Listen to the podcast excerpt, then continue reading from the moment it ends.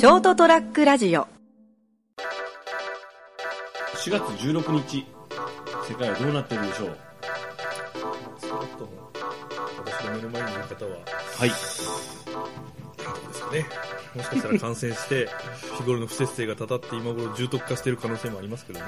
まああのあんまシャレにならないんでね。本当今はね。わかんないですけど、えーエピソード244成田デリリウムお届けするのはお届けできているのかこの番組、えー私成田とまああの悪魔はかからないんで大丈夫ですよ三池です まあね、あんまりこう、うかつなね、その辺に関しては言えないんですけどね。ガチで。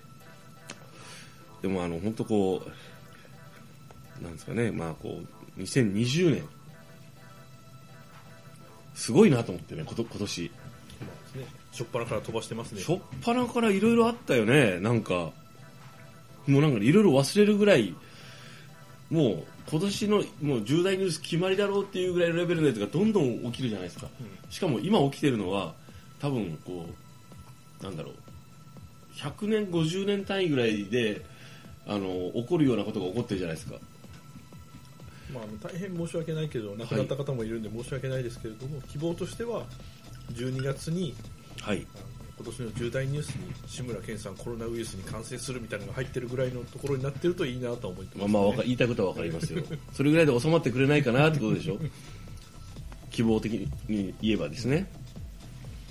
あの本当もう、今年のその2020年のストーリー、物語の展開が雑すぎるんですよ。イベント多いし。で、そのイベント、大きいイベントの伏線の回収もまだできてないしですね。このシナリオを書いてるやつちょっともう無理だろうと思って。なんかね、あの、こんなの普通だったら採用されないよ。もうマジで。だってもうなんなんっていう。ね、本当に久しぶりに先が見えないっていう状況ですからね、そうですね。もうあの、本当こう、中国、よアジア圏から始まってね、ヨーロッパ、でアメリカ、オーストラリア、もうもうね、まあ、どんどんやられてる、で、こう、対策を、もうもう緊急、もう非常事態と。これがねあの、まあ、高熱が出る38度9度ぐらいの高熱が出るけど、まあ、しばらくしたら引いてあと治っちゃうよぐらいの病気だったらですねうん。多少感染してもまあしょうがねえで済むんですけどそれなりに致死率も高いしそう。インフルエンザより、まあ、ワクチンがないっていうのもあるけどインフルエンザより致死率も高いし基礎疾患がある人なんかは、まあ、大体20%前後あるっていうからですね、5人に1人はかかったら感染したら亡くなる可能性があるとなると、まあ、最近の感染系のやつでいくとかなり強力なタイプですよね。まあそうですね、うん。とにかく、多分今、現時点で分かってないことがたくさんたくさんあるんだと思うんですよ、こうあの広報されてないだけで。だからもう、あのまあ、でもスペイン風邪の時はですね、はい。億単位でかかってるって何千万単位で人が死んでますからね。まあ、今より衛生状況良くないからね、うん。うん。治療薬も当然うん。乏しかったし、うん。栄養面でも不足してたからですね。そう。だからまあ、久々のいわゆる世界的な疫病なんですよね。あの当然のことですけど、人が移動したら病気も移動するんだねっていう、まあ、あの公共交通公共以外の交通機関がですねうん。発達してるからより一層こういうのは前々から言われてますからねこういうのも、あのちょっと前のヒアリとかもそうですけど、うん。まあ、菌じゃないけれども、うん、何かのこう感染が広がりやすい世界になってますからね、そう。サプライチェーンだしね、もう、ものも、だからそれだけで、あのそのウイルスによる人的被害だけじゃ健康被害だけじゃなくて、経済的なこう被害も発生しやすいって言われたところに、今度はやっぱりこう、多分今生きてるこう世界の人類が初めて体験するんだと思うんですよ。いや、歴史上でそういうことがあったっていうのは聞いたけど、こんななるんだっていう、だから戦争が始まるかなとか思ってたけど戦争の,、まあその世界的なね。で世界的な戦争っていうのはもうあの第三次世界大戦的なものっていうのは、あのまあ可能性は残念ながらあるけれども、まあ、ないだろうと。まあ、起こりにくい状況にはなってますからね、局地戦とかねあの地域的な問題でそれが逆にこうその悲惨さを生産を極める的なことは言われててシリアもそうだけど。だけどあのこういう形であのなんだろう全世界が本当におおおおうって。日常レベルでやられるっていうのは本当初めてだと思うんですよ。そうですね。何百年ぶりかに現れた世界共通の敵ですね。うん、でその中でね、えっと、今日収録してるのが3月の、まあ、25日なんですよ。その時点で僕が観察するしてるだけなんですけど、まあ、みんな思ってる人多いと思うんですけど日本だけ異様にずれてんだよね。あの心配してるのがあのオリンピックの話だから。いやそういうレベルじゃないでしょと思ったんだけどあので日常レベルでもオリンピックあるんですかねとか言う人がいるから何なくななあるあるわけねえだろっつって 俺言ってたんですよ。何言ってんのって。この後に及んでって。見たってニュースってまあ日本人は良くも悪くも経済的な生物なんでですね。経済的な生物かな？違う俺だから全然違うと思って。結局ほら企業を回す回さないと自分が職にあぶれる職にあぶれればお金が入ってこないっていうそういう恐怖心を常に抱えて生きてるからですね。なんかねこうまあそれは多分その日本だけじゃないと思うんですよ。今回の件で例えばこうあの非常事態宣言が出されたら例えばこう家賃来月の家賃今月の家賃が払えない人っていうのが何パーセントいるとかいうのがで食費も困るみたいなのがあのこうまあ今のところこう俺がパッと見る限りでは世界的にやっぱ割とそういう人がおそっちの方が多いんだっていうのがあぶり出されてあとはこれをなんかどうやってごまかそうとするんかなと思って結局やっぱり災害が起こったらその時に乗じてあのなかったことにするんでお金持ってる人は。これ、まあ、死ぬだけ死ねばいいじゃんみたいな感じで。だからだけどやっぱこうあまりにも日本のこのという国の対応とか認識自分が分かる範囲で見ると先週話したように今の商品券とかもそうだけど異常にずれてんだよね。あのこうえそう思ったでしょみんな。思わなかった。異常に異常じゃない？おかしくない？検査体制もそうだし。別にそのあの日本人だけが得意なこうあの免疫を身につけてるわけないじゃん。納豆と海藻食ってるから多分大丈夫です。よいやいや、あの、カレーで OK って言われたらインドがね、今非常事態宣言出してるからね。食い物関係ねえよ。あの、なんだろう。いや、そんな特殊なね、あのーなんかあの、こう、特別な、こう、あの、免疫を身につけ 身につけてるわけないでしょ？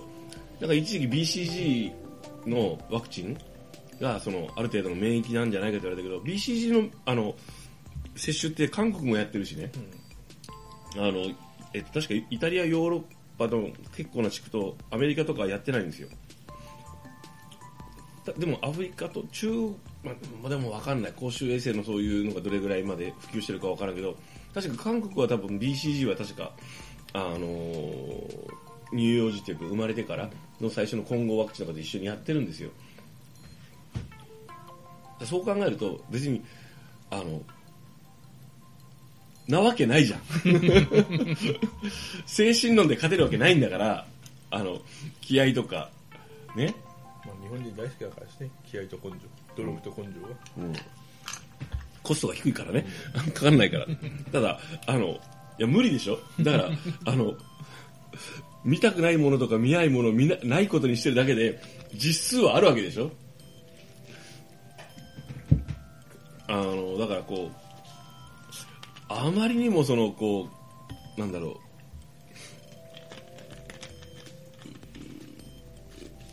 そうか、ここまで現実を見たくないのか、お前らと思って。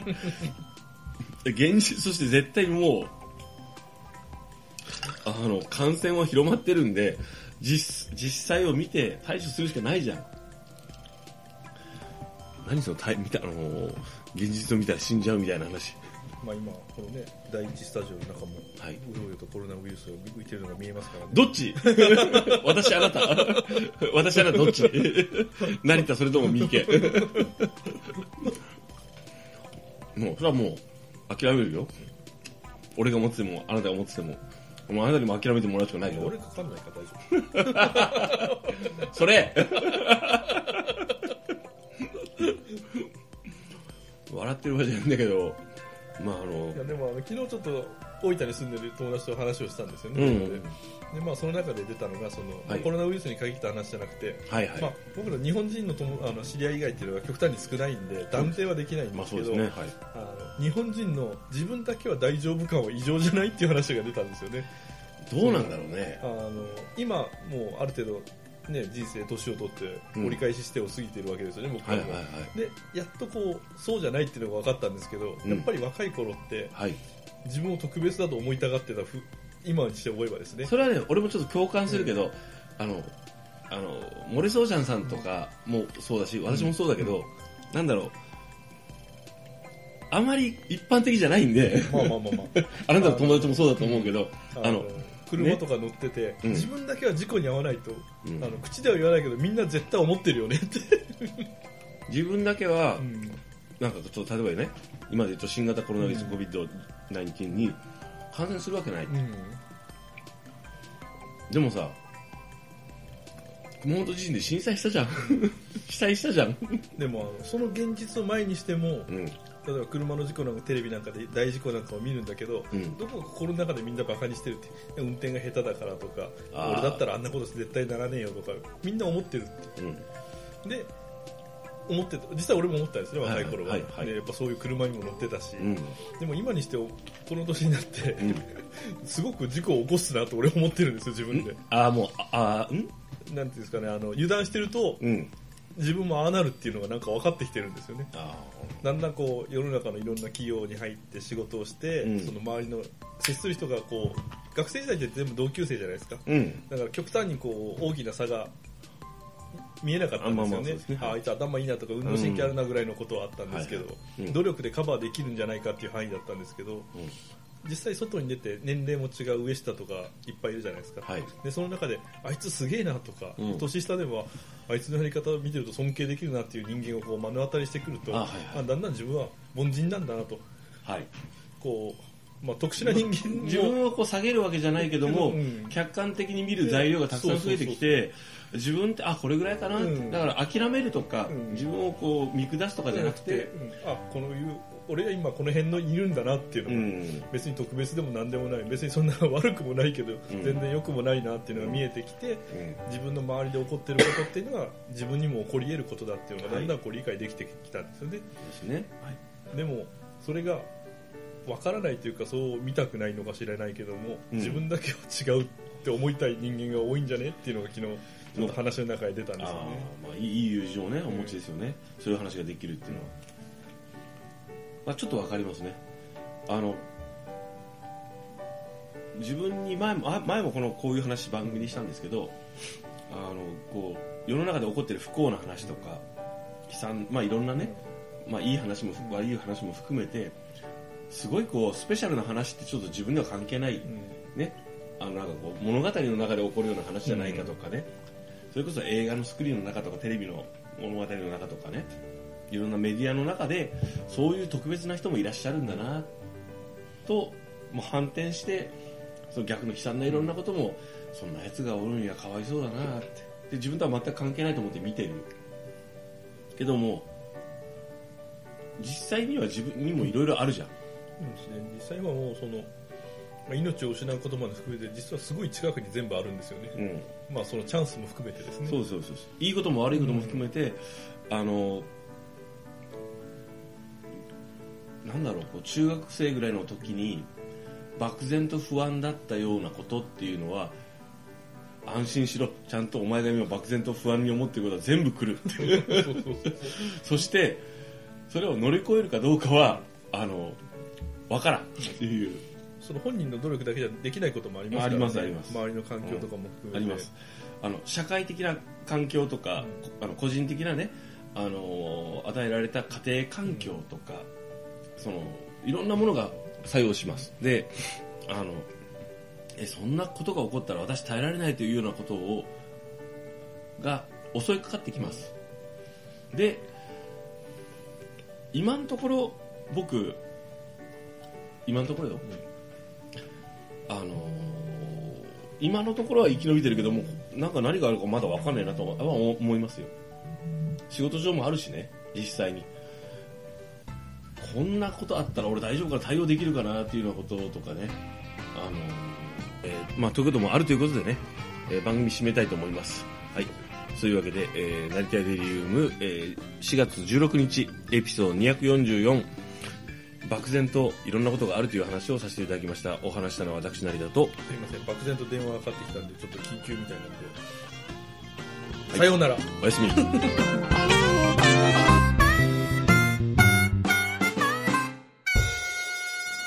ST-radio.com ショートトラックラジオ